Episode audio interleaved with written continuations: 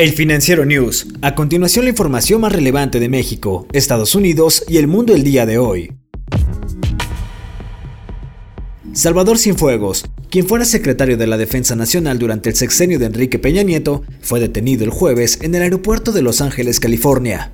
Las autoridades de Estados Unidos arrestaron al exsecretario de la Defensa a petición de la DEA. La Corte del Distrito Oeste de Brooklyn, Nueva York, le imputa cuatro cargos relacionados con los delitos de narcotráfico y lavado de dinero. El presidente Andrés Manuel López Obrador calificó de inédita la detención de Cienfuegos y puntualizó que las personas que aún trabajen en el gobierno y estén involucradas en el caso Cienfuegos serán suspendidos o retirados. Al tercer trimestre del año, las dependencias de gobierno y empresas privadas desocuparon más de 200.000 metros cuadrados de oficinas en los principales corredores financieros de la Ciudad de México. Todo esto debido a la crisis sanitaria. Esto equivale a desocupar al menos dos edificios de la Torre Mayor de la Ciudad de México, que cuenta con 55 pisos en una superficie de oficinas de poco más de 84.000 metros cuadrados. Pablo López, director de investigación de Solili, destacó que ha sido una situación sin precedentes en la historia del mercado de oficinas de la Ciudad de México. Agregó que solo al segundo trimestre del año 2020 se perdieron a nivel nacional más de 25.000 metros cuadrados en Ciudad de México, Monterrey y Guadalajara a raíz de esta desocupación.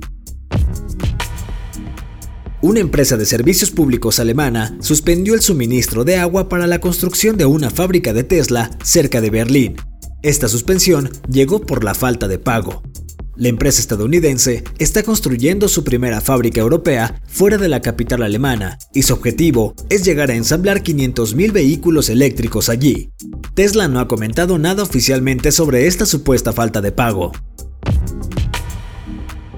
El Sistema Nacional de Vigilancia Epidemiológica de la Secretaría de Salud Federal reportó que Quintana Roo y Yucatán, estados del Caribe mexicano, reportan al menos 5 casos de lepra.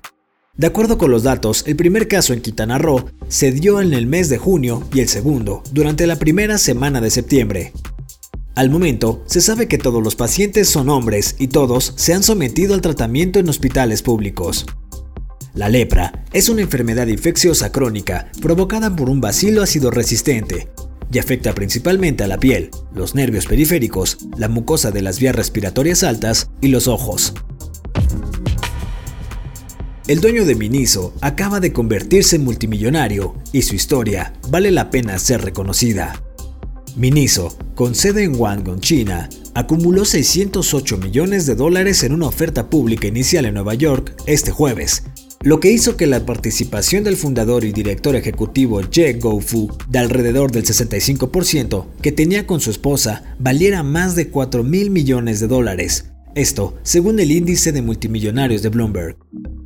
Miniso que vende de todo, desde lámparas hasta sandalias de baño, atrae a los mismos cazadores de gangas que han impulsado cadenas como la de Primark del Reino Unido, Don Quijote de Japón y Dollar General en Estados Unidos.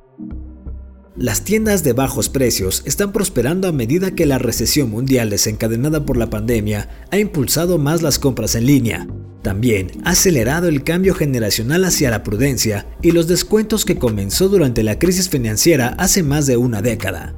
Con sus tiendas bien iluminadas y productos modernos pero baratos, Miniso se ha asegurado una participación en el mercado de casi 60% en los puntos de venta de mercancías generales de China, excluidas las tiendas de comestibles. Todo esto según la firma de investigación Euromonitor International. Yo soy Daniel Maldonado y la producción es de Daniel Díaz El Mou. Hasta la próxima entrega del Financiero News.